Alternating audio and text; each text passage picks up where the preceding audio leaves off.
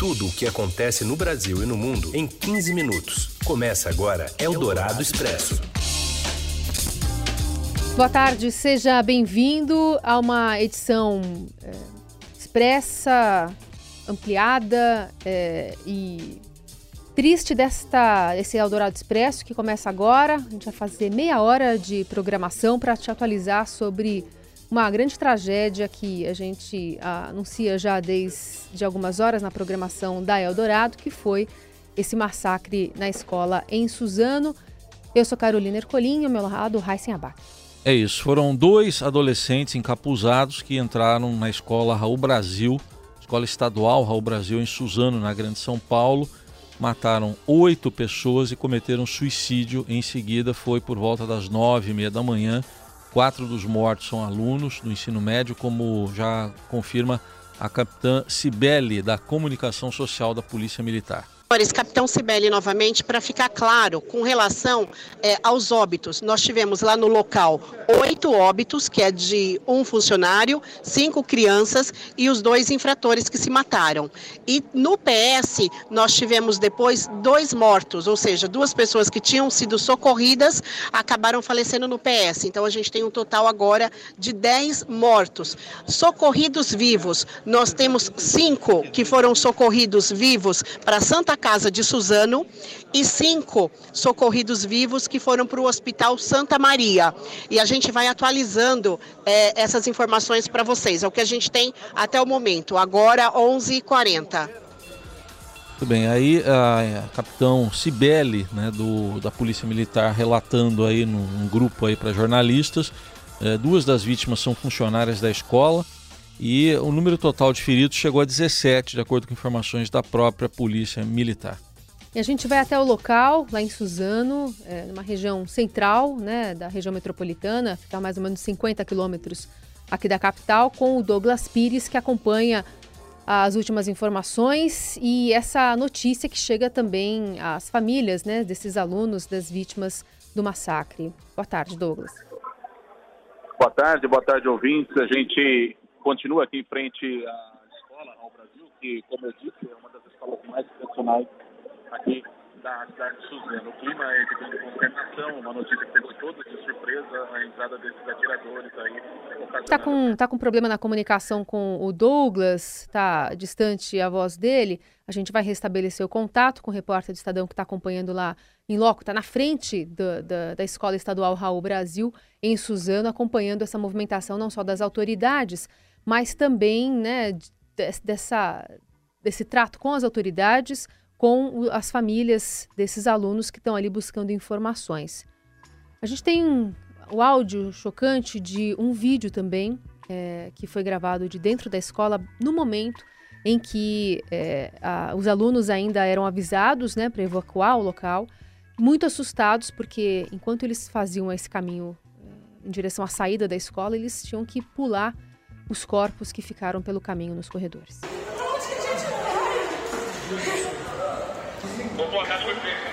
Ah, provavelmente nós fechamos por lá, nós fechamos por lá, só que ninguém saiu quando eu chamei.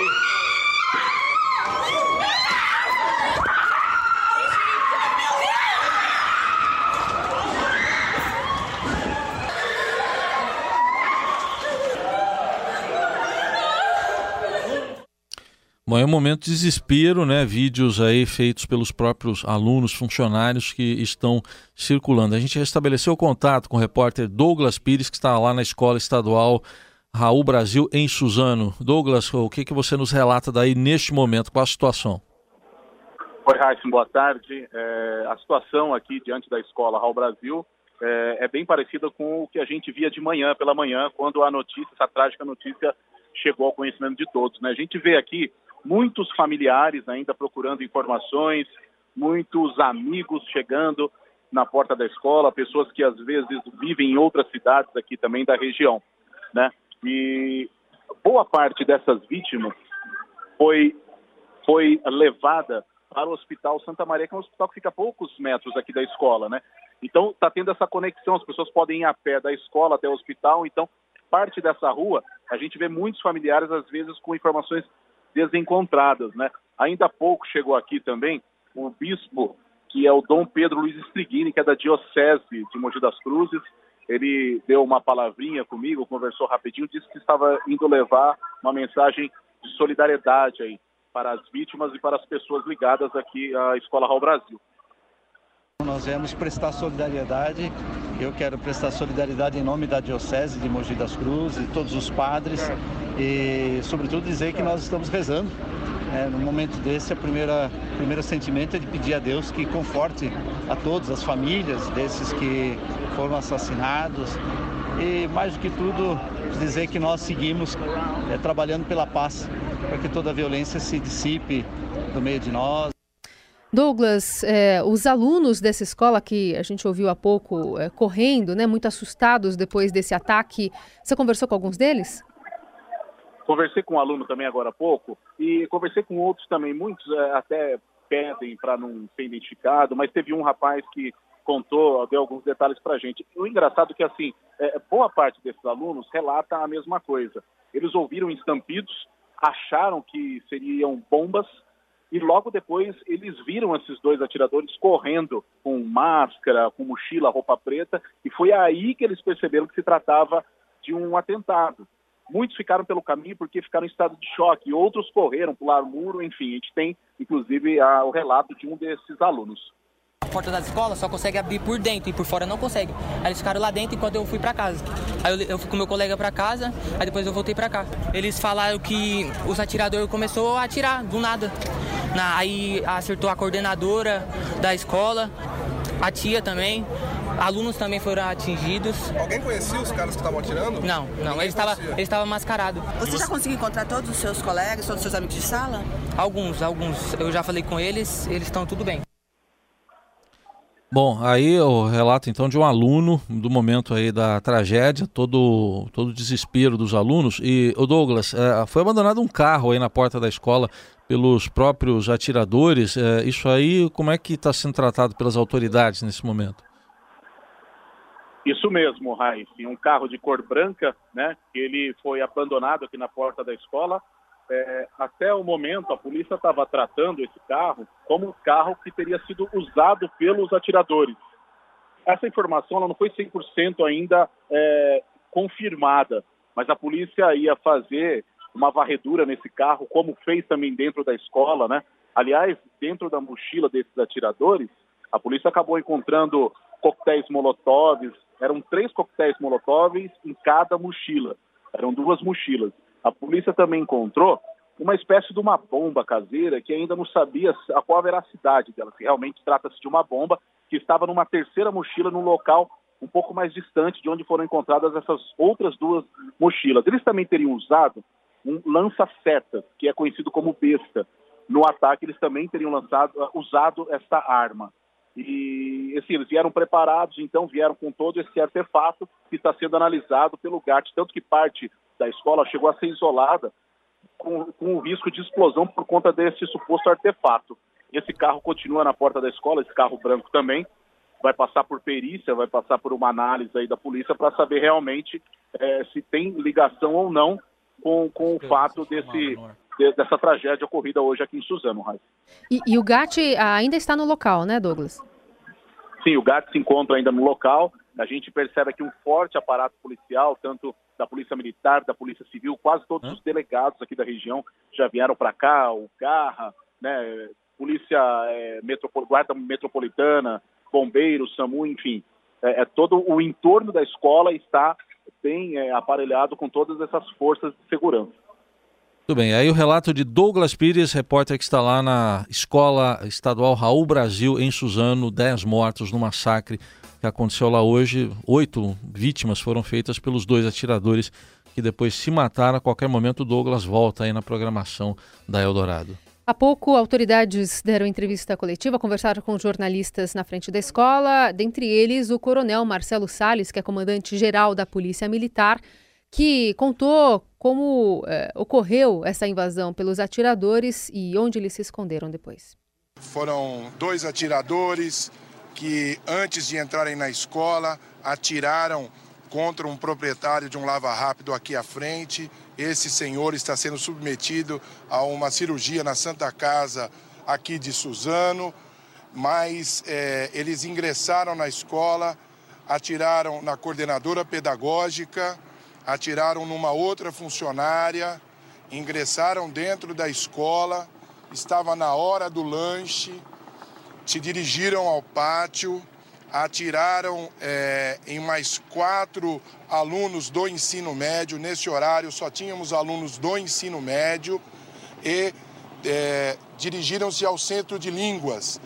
Ah, os alunos do centro de línguas se fecharam na sala junto com a professora e eles se suicidaram no corredor. Os dois homicidas. Os dois homicidas. Temos, é, foram encontrados preliminarmente quatro jet loaders, que são peças de plástico para recarregamento de arma, de, de revólver. É, foram utilizados um revólver calibre 38 e uma besta, é aquela uma arma medieval com flechas. É, as pessoas e um arco e flecha também. Bom, aí o relato do coronel, o coronel PM, comandante da Polícia Militar no Estado de São Paulo, o, o coronel Salles falando dessa arma, é, que é uma arma medieval que nós vimos aqui que se encontra na internet também. Ela tem uso esportivo também, mas se encontra aqui na internet facilmente. Vamos ouvir o que disse também o governador João Dória, que foi lá para Suzano. Ao chegar, eu fui uh, ao local, uh, fiquei consternado, para dizer, chocado com o que vi aqui. Nunca tinha visto uma cena igual em toda a minha vida. Então, uh, a minha solidariedade a essas famílias, de todos, aos que estão feridos também. determinei que a Secretaria de Saúde pudesse enviar aqui para o atendimento das famílias estrutura psicológica, além da mobilização dos hospitais. Houve um rápido atendimento para a remoção dos feridos aos hospitais. Às 14 horas de hoje, uh, o Coronel Salles uh, fará um novo encontro com vocês e anunciará aí uh, o nome das vítimas, das crianças e das duas professoras, e também as circunstâncias que forem possíveis termos como informação até o presente momento. entendendo que a prioridade agora é comunicar às famílias das vítimas, fazer isso uh, de forma reservada, como será o procedimento adotado pela Polícia Militar uh, e pela área de assistência social do governo de São Paulo e da Prefeitura aqui de Suzano. E, na sequência, nós informaremos os nomes das vítimas. Tem tá a fala do governador João Dória, que promete, então, às duas da tarde, informar o nome das vítimas. É, a gente está atrás das outras autoridades que poderiam é, se co comunicar, né, para falar sobre o assunto. É, o próprio caso da, da escola lá do Rio de Janeiro, foi em, em 2011. O mais Realengo, recente, né? do Realengo, o mais recente, Carol, não foi nem escola, né? Foi o, a da igreja, a Catedral de Campinas. Sim. Também chamou atenção por ser uma catedral, mas esses outros que a gente relatou até agora no, em escolas. É, o momento agora a gente já vê de muito debate também nas redes sociais e, e a, a, velha né, polarização voltando aqui, mas o momento agora é de atendimento às vítimas, às familiares, a esses traumas todos que vão persistir por vidas inteiras aqui daqui para frente para quem sobreviveu. E no momento oportuno vamos ter sim o, o, o, debate. Né? Agora chamou atenção essa arma aí, essa arma denominada besta, né, Carol? Que, é que segundo consta eram duas que estavam de posse aí dos atiradores que é uma arma medieval, tem eh, uma espécie de arco e flecha, né? Tem uma flecha que é disparada e estava na mão lá dos dois atiradores que invadiram a escola. Lembrando o seguinte: eles chegaram num carro branco, pararam, desceram calmamente, tudo filmado ali por câmeras de segurança que estão ali nas proximidades da escola, que é uma área residencial lá de Suzano, e calmamente eles entraram na escola, deixaram o carro lá na porta. É isso. Oito pessoas é, vítimas dessa tragédia, é, duas né, que se mataram são os autores do, do crime, ainda estão sendo identificados e, e, e, os nomes divulgados. E além disso, tem vídeos né, que já começam a, a, a circular, são é, informados aqui para a imprensa, Vídeo feito por câmera de segurança mostra o momento em que os atiradores chegam à escola. Eles estavam em um carro branco estacionando aí no, no portão, bem na frente do portão. Eles descem com certa tranquilidade, dá para observar uma calma ali entre eles. Eles que entram pela escola é, na, pela porta da frente, que estava aberta, e minutos depois a câmera mostra muitos alunos fugindo, gritando, é, desesperados é, na rua é, da, da, escola em Suzano. Bom, por enquanto, então, Carol, o que a gente tem são manifestações do Ministério da Educação e do Ministério da Justiça e da Segurança Pública por meio de notas. A gente vai acionar agora a repórter Júlia Lidner, que cobre o Palácio do Planalto, está sempre diariamente de olho, acompanhando a agenda do presidente Jair Bolsonaro. Pelo Twitter, pelo menos, a gente viu até agora que ele não se manifestou. Da parte do Planalto mesmo, oh, Júlia, do, do núcleo do governo, nenhuma manifestação até agora? Boa tarde. Boa tarde, Raíssa. Boa tarde, Carolina. É, por enquanto, o presidente Jair Bolsonaro ainda não se manifestou sobre o caso e também não tem previsão de que ele viaje a Suzano, né, em São Paulo, para acompanhar a, a investigação. E também eh, no núcleo né, principal do governo, o ministro Onix Lorenzoni também não deve se manifestar hoje, porque ele está retornando de viagem para a Antártida. Então a assessoria dele informou que é, é provável que ele nem tenha conhecimento ainda do, do que aconteceu, porque ele está em trânsito. A agenda do presidente segue, segue normal? O que, que ele tem programado para hoje, Júlia? A princípio, a agenda do presidente hoje é bem cheia e ele intensificou muitas conversas em relação à reforma da Previdência. Então, ele começou a receber diretamente parlamentares e tem previsão na agenda de que ele siga fazendo isso na parte da tarde. É, inclusive com um dos vice-líderes do governo é, na Câmara, o José Medeiros, é, o, o, João Campos, que é um deputado da bancada evangélica, que é muito importante né, para garantir apoio para o governo para a reforma da Previdência, e inclusive com uma parte também econômica, com uma reunião com o Joaquim Levy aqui no Planalto também. A princípio, essa agenda está mantida, a gente não tem informação de alteração até o momento. E de manhã ele conversou com jornalistas aí, Júlia?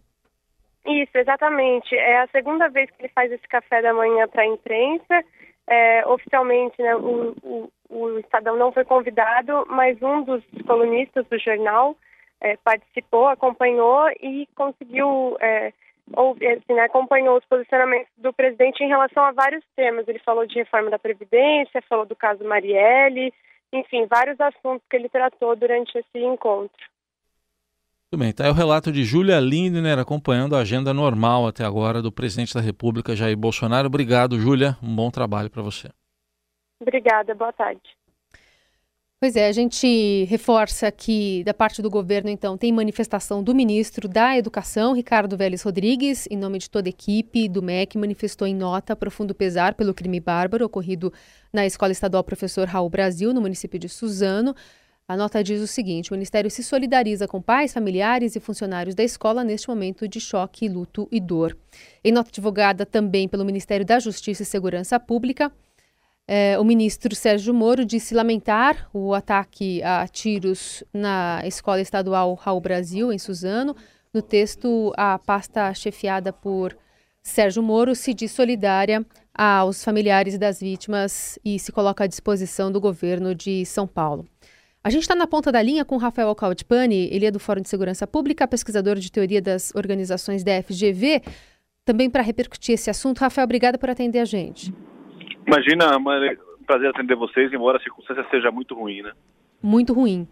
Que avaliação dá para fazer sobre esse ataque? A gente lembrou aqui agora há pouco alguns outros ataques aqui da, da, da, da história brasileira, né? De, de incêndio em creche em Minas Gerais, em Goiás, um adolescente que levou uma pistola da mãe ali para a escola matou dois, no Paraná, e Realengo, que acabou ficando bastante marcado também na, na memória de todos lá em 2011. Que avaliação a gente pode fazer desses ataques dentro de instituições de ensino? Olha, eu acho que o primeiro aspecto é uma tragédia incomensurável, né? A gente tem que lidar com isso, um país com tanta violência, a gente tem esse problema, né? Agora, eu acho que tem alguns aspectos que devem ser destacados. O primeiro é que os nossos adolescentes eles estão abandonados à própria sorte, né? A gente não vê políticas públicas organizadas e estruturadas para ter um cuidado com o adolescente, que sempre é uma população vulnerável, tanto por questões psicológicas quanto é, relação com o crime, né? A gente vê que esses jovens tiveram fácil acesso à arma de fogo, é, você vê que eles conseguiram planejar, ou seja, é uma cabeça de pessoas que já têm aí uma, uma, uma aproximação com essa gramática do crime, né? Outro aspecto é que a violência se banalizou no Brasil, né? É, a, a gramática da violência para resolver conflitos, para resolver questões, é uma coisa muito séria, né? Terceira é que assim, as escolas públicas não conseguiram detectar, né? A escola não conseguiu detectar é, o perfil desses jovens. Quer dizer, está faltando muito investimento em educação, investimento nesses professores, investimento nessas escolas, para que eles consigam ter uma relação melhor com os seus alunos, né? A gente está um pouco meio abandonado de políticas públicas que lidam com o adolescente. É, é, é, me chamou atenção aqui, mas lógico que é, é cedo para qualquer conclusão, como você bem está dizendo aí, é, mas uh, me chamou atenção que o fato me pareceu assim semelhante ao que aconteceu em Columbine há quase 20 anos lá nos Estados Unidos pelo seguinte fato, por serem dois adolescentes ou dois, dois atiradores, a mesma coisa que aconteceu lá, porque todos os outros casos que a gente falou mais cedo aqui envolviam um atirador e também o uso de artefatos ali, talvez até para reter a polícia. Isso chama atenção?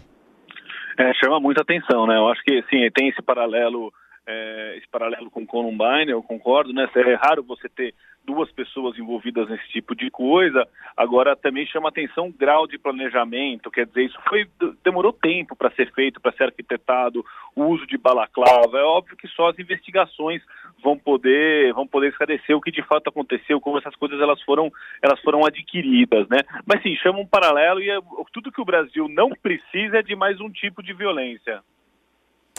É, quando é, casos como esse acontecem, a gente começa nos desdobramentos a lembrar também, porque já não é a primeira vez, do que se foi discutido antes e do que se foi feito a partir dessas discussões. É, na época, por exemplo, do Realengo, se falou muito sobre detector de metais, né? Em algumas escolas, para se instalar, para evitar a entrada de é, de pessoas armadas, por exemplo. Fazendo uma pesquisa rápida aqui, tem uma lei, por exemplo, municipal no Guarujá, é, determinando a instalação de, de, detectores de metal, uma coisa bastante pontual. É, enfim, e, e, em Brasília. Mas ainda assim, é, talvez, não sei, é, o que, que você entende como correto? Poderia ser uma, uma saída instalar detectores nas entradas das escolas, Rafael? Olha, eu não sei se justificaria, né? É porque mesmo porque o sujeito sabendo que tem um detector de metal, ele vai tentar cometer esse crime de uma outra forma. O importante é ganhar o coração desses jovens, o importante é ganhar a cabeça desses jovens, o importante é entender essa, essa, essa adolescência e não deixar com que os jovens tenham a gramática da violência como uma gramática cotidiana é, e que ele implementa no dia a dia. Né? É importante investir muito na escola pública, é, e nós não é o que a gente está vendo hoje no atual momento do Brasil, onde a gente nem sequer direito tem uma política educacional estruturada no novo governo, tem as questões da, das armas de fogo, que é uma questão importante, que a gente tem visto que a sociedade tem pedido pela liberação dessa arma de fogo e a arma de fogo é um facilitador desse tipo de ação, então é bastante complicado a gente ter uma política de liberação desse tipo de, de coisa que não vai resolver nenhum dos nossos problemas, é o que a evidência científica mostra, né? Mas o mais importante é investir nessa escola de forma profissional, é melhorar as condições de escola e ver segurança pública como uma questão que não é só de polícia, mas que é uma questão da sociedade como um todo. Agora, uma última questão aqui, é, é para você avaliar também, embora a gente esteja indo muito no início, né? Me chamou atenção essas armas aí, besta, né? Chamada, é uma arma, é uma arma medieval que eles utilizavam e que é uma que dispara flechas e fazendo uma rápida consulta na internet, de cara a gente já acha aqui, é, logo no cabeçalho aqui do Google, três lugares que vendem e fazem propaganda desse tipo de arma. Quer dizer, o acesso está é, fácil para isso também? É, essa é uma arma mais atípica, né? A gente não sabe ainda quanto isso foi de fato utilizado e como que aconteceu, né? Mas assim, toda arma tem que ter restrição. A gente, é principalmente arma de fogo. Arma de fogo é só a polícia que tem que ter e mais ninguém, né? Então, é, é de novo, a gente tem que trabalhar na cabeça desse jovem para que a gramática da violência não seja tão fácil, não seja tão corrente no dia a dia desses, desses jovens, desses adolescentes, né? E lidar com a loucura humana. E a gente, que é isso, claramente é um caso de pessoas que estão longe do seu estado, do seu estado mental normal, né? Mas assim, na hora que você tem facilitação de arma, quando não tem política pública, quando a escola está desestruturada, esse tipo de coisa facilita, né? Conjunto de fatores. Muito bem, ouvimos o Rafael Alcaldipani, pesquisador de teoria das organizações da FGV, do Fórum de Segurança Pública. Rafael, obrigada por conversar conosco. Boa tarde, obrigado. E de volta conosco aqui a cientista política Ilona Zabó, do Instituto Igarapé. Ilona, você ouviu também o Rafael falando aqui conosco, a gente queria uma avaliação sua aí desse quadro inicial aí, desse massacre em Suzano.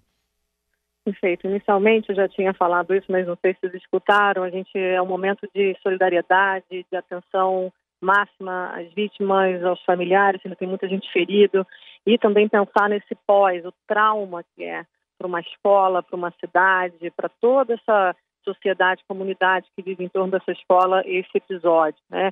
É, a gente sabe que não é o único no Brasil, a gente teve outros e a gente precisa aprender com isso. Em especial, acho que a gente está vendo um momento muito decisivo de que a gente está olhando a violência, as armas, como a única maneira de a gente resolver conflitos. A gente precisa entender que é, essa simbologia da gente estar é, digamos assim, é, incentivando muitas vezes a justiça com as próprias mãos, isso tem um impacto gigantesco em nossas crianças, adolescentes e jovens. Eu falo isso como pesquisadora, eu falo isso como mãe, eu falo isso como mulher. Então a gente precisa, de verdade, é, ter um momento aqui de chega de polarização, esse assunto não é um assunto para a gente ficar no fla-flu, esse assunto de controle de armas, de violência, é, de proteção de crianças e adolescentes, ele é central para onde é que a gente vai levar o nosso país. Então a gente precisa entender que tudo que a gente fala, tudo que os nossos, digamos, modelos de pessoas, autoridades, é, tem um impacto na ponta, tem impacto é, em relação às atitudes. E a gente não está, no momento, conseguindo construir uma cultura de paz, uma cultura onde é, a violência ela possa ser substituída pela mediação de conflitos, pela resolução pacífica, pelo diálogo. Então, acho que a gente está perdendo demais nesse momento com é, o culto ao ódio, à agressão, é, se é diferente, pensa diferente, tudo isso contribui. Quando a gente pensa no ambiente escolar, é fundamental que todas essas práticas de mediação, de conversa, de diálogo entrem é, e ajudem a gente a não estar é, espelhando para fora, para a sociedade, é, como se a violência fosse resolver a violência. Violência só gera mais violência. Então, é, não temos as informações quem são os atiradores. É, obviamente, tem questões aí, possivelmente, até é, de pensar é, transtornos de saúde mental, que eles também se suicidaram, enfim, é uma, é uma, né, uma história que a gente vai ter que é, entender muito melhor é, e preparar nossa sociedade para, acho que, desarmar os espíritos é, e ir para uma conversa muito séria sobre o que, que a gente está passando para as nossas crianças, adolescentes jovens, que país a gente quer construir. Essa chamada ao bom senso que você faz aqui, é, infelizmente não se é, representa ou se reflete nas redes sociais. Um dos temas mais comentados agora, por exemplo, nas redes, é justamente armas, o termo armas. É, e aí é claro que a gente discute todo o contexto nacional, né, sobre uma política de facilitação à posse de armas entre a população. É, e, e, e, isso tem questões ligadas diretamente ao governo federal e não sei se dá para também fazer algum tipo de link com esse clima de polarização que a gente vem vivendo desde as eleições. Quem que deveria é, fazer esse, esse, esse, esse, esse papel de mediação e colocar esse ponto final, apaziguar os ânimos, Ilona? Então, acho que todos, né? Eu acho que é, quando um não quer, dois não brigam, obviamente, acho que enquanto sociedade, é, e óbvio, é, é por também ser uma pessoa vocal sobre o controle, não proibição é, de armas, eu, eu também sofro bastante desses ataques, eu acho que é algo que a gente também tem que começar a falar é, mais abertamente, porque isso tem impactos, né, inclusive com as pessoas que estão estudando, estão tentando aí propor políticas públicas é, que no final das contas querem é, preservar a vida, né? Então, o que eu acho que a gente está fazendo de equivocado no momento é achar que, primeiro, esse não é um tema ideológico. É, a gente tem bastante evidência que mostra que mais armas em circulação, mais mortes. É, a minha, minha posição é, institucional no Instituto Garapé, a gente não é contra a posse responsável de armas, quer dizer, se, se eu resolvo ter em casa. Agora, a gente gostaria de poder discutir com esses cidadãos é, quais são os riscos que essa arma em casa traz, tanto é, para crianças que estão ali, aumenta riscos de acidentes, mas também é mais, é, muito mais é, é provável que num, num, eventual ataque essa arma seja usada até contra é, os donos dela que não tem o elemento surpresa. Enfim, tem uma série de conversas para a gente fazer com quem decide ter a responsabilidade de possuir uma arma. Mas, é, é ao contrário do que estou vendo agora nas redes sociais, essa história de ah, mas se professores estivessem armados, é, o que eu quero dizer é o seguinte: nós não queremos uma sociedade de homicidas. Eu não quero ter que é, recorrer às armas é, para poder viver em paz. Isso não existe. Isso, desculpa, mas isso é, é, é, bastante difícil ouvir, assim, não ficar indignada como isso está sendo usado da forma equivocada. O que nós queremos é que o governo federal, os governos estaduais, os governos municipais façam o seu papel. Hoje nós sabemos exatamente o que tem que ser feito para desarmar os bandidos, tem que ser, tem que ser feito aí para fiscalizar as empresas é, de segurança privada e as categorias que têm acesso mais fácil às armas, é, como também é, seguir e fazer com que o cidadão que resolva ter uma arma em casa cumpra também com a lei, diga de tempos em tempos que essa arma continua com ele, que não foi roubada, que ele não vendeu é, informalmente para outra pessoa que possa fazer um mau uso. Tudo isso é uma responsabilidade que o governo não pode se eximir de jeito nenhum. Então a gente acaba ficando distraído no meio de uma absoluta tentativa de levar esse assunto para ideologia é, e agredir pessoas que pensam diferente, que estudam, que estão tentando trazer aí, é, honestamente, uma construção é, de paz para esse nosso país. É, e a gente, a população acaba não conhecendo o que de fato poderia tornar todos nós mais seguros. Porque o que eu tenho certeza é que o objetivo de todos é o mesmo. Nós queremos uma sociedade mais segura, nós queremos andar nas ruas em paz, a gente quer poder deixar nossos filhos irem para a escola sabendo que eles vão voltar. É, então precisamos sentar e olhar o que que as melhores práticas, o conhecimento que a gente tem acumulado diz sobre esse assunto. Então, essa conversa, se a gente não fizer, perdemos todos, perdemos todos mesmo. Ilona, você foi vítima de um exemplo recente aí de que o contraditório, uma voz distoante, não é bem-vinda, ao menos no governo. Se não vier do governo federal, da União, qual é, é a importância, a relevância e o poder dos pais, então, em exercer esse protagonismo dentro de casa, com os alunos, com as crianças, com uma nova geração no caminho pelo diálogo? Eu acho que, é, primeiro de tudo, é a gente ensinar que o diferente não é inimigo, que a gente está vivendo uma democracia onde a gente pode, de fato, ter ideias diferentes, onde a gente tem que buscar é, objetivos comuns e construir através deles, mas que a gente não pode ver quem tem ideias diferentes de nós, ou que se veste diferente, ou que age diferente, é, como inimigo. Acho que a questão da tolerância, é, da pluralidade, é, do diálogo, justamente de você não é, escalar, digamos, aí uma briga boba em escola, muitas vezes por bullying, né? A gente já teve até esse caso, é, enfim, de Goiás, que foi um aluno que sofria bullying, que foi pegou uma arma dos pais que eram é, policiais, enfim. É, e Realengo é, também gente... foi isso, né? Pois é, como é que a gente ensina essas crianças que há outras formas, e cria um espaço é, onde elas se sintam acolhidas, onde a gente possa estar. Tá, é, até, é, é, é, obviamente, a gente tem que dizer, a escola pública faz muito hoje, a gente tem aí é, um peso enorme em cima de professores, porque os pais e mães estão trabalhando mais, a gente não tem uma rede de proteção social forte, mas a gente precisa também equipar melhor os professores nesta mediação, porque o que a gente está vendo é que a, a, violência ela passa a fazer parte da nossa sociedade como uma forma legítima de resolução de conflitos. É, e como o Rafael estava dizendo antes, o monopólio do uso da força, um pouco teórico isso, mas é, no Estado Democrático de Direito, quem tem esse monopólio é o Estado. Então, as forças de segurança pública precisam é, fazer o papel de nos proteger. A gente está é, neste contrato, neste pacto social é, com o Estado. E a partir daí,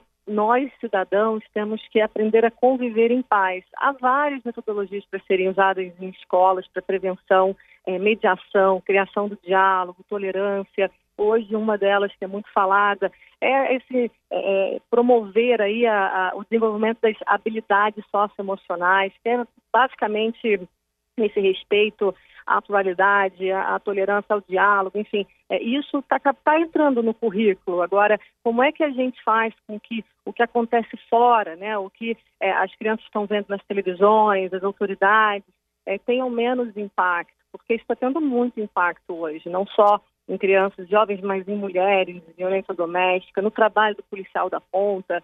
É, o que a gente tem que, acho que nesse momento, é, refletir é que a gente está numa encruzilhada, a gente vai ter que escolher mesmo se a gente quer um país que já é o país mais homicida do mundo, onde então todos nós vamos estar sendo incentivados ainda de mais violência, dizer, isso teria, não tem fim, é, sofrimento é infinito. Tá? Infelizmente, a gente pode piorar muito, nós somos os piores, podemos piorar mais. Ou se a gente vai tentar sentar à mesa entre diferentes, achar uma forma racional é, de conversar sobre essa história, porque ela existe, a gente tem conhecimento, a gente tem é, bastante experiência acumulada enquanto sociedade para ter uma conversa, eu acho que muito mais razoável, muito mais madura sobre esse tema. E, óbvio, não vemos essa tragédia para culpar uma coisa ou outra, porque, é, a, enfim, isso não é justo com as famílias, mas é, eu não quero mais ver isso acontecer. É, eu não quero mesmo, e, assim, toda vez que isso acontece, morre um pedaço da gente, né? Eu sou mãe, é, é, eu, eu imagino a dor desses pais, né? Não tem nem o que, o que dizer. Sim, todos nós aqui. A gente agradece. Ilana Zabok é cientista política do Instituto Igarapé. Obrigado por estar conosco aqui na Rádio Dourado e falar com o nosso ouvinte. Ilona, até uma próxima. Muito obrigada. Até logo.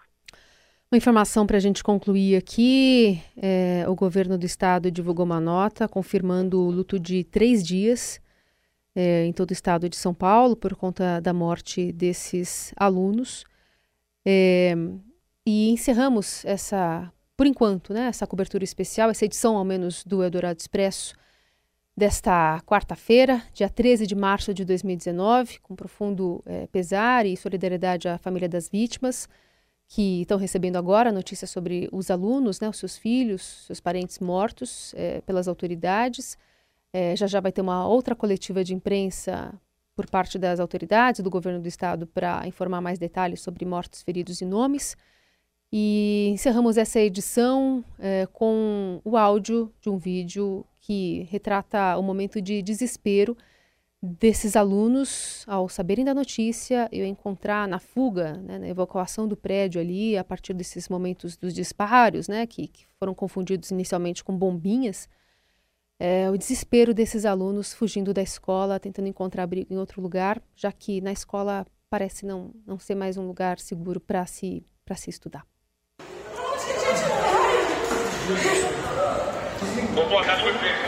Ah, provavelmente nós fechamos por lá, nós fechamos por lá, só que ninguém saiu quando eu chamei.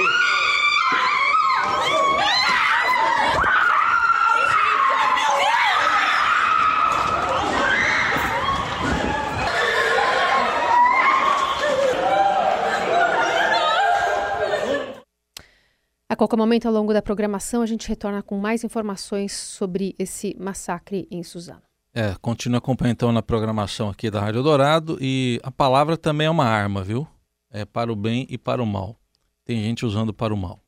Você ouviu Eldorado Expresso tudo o que acontece no Brasil e no mundo em 15 minutos.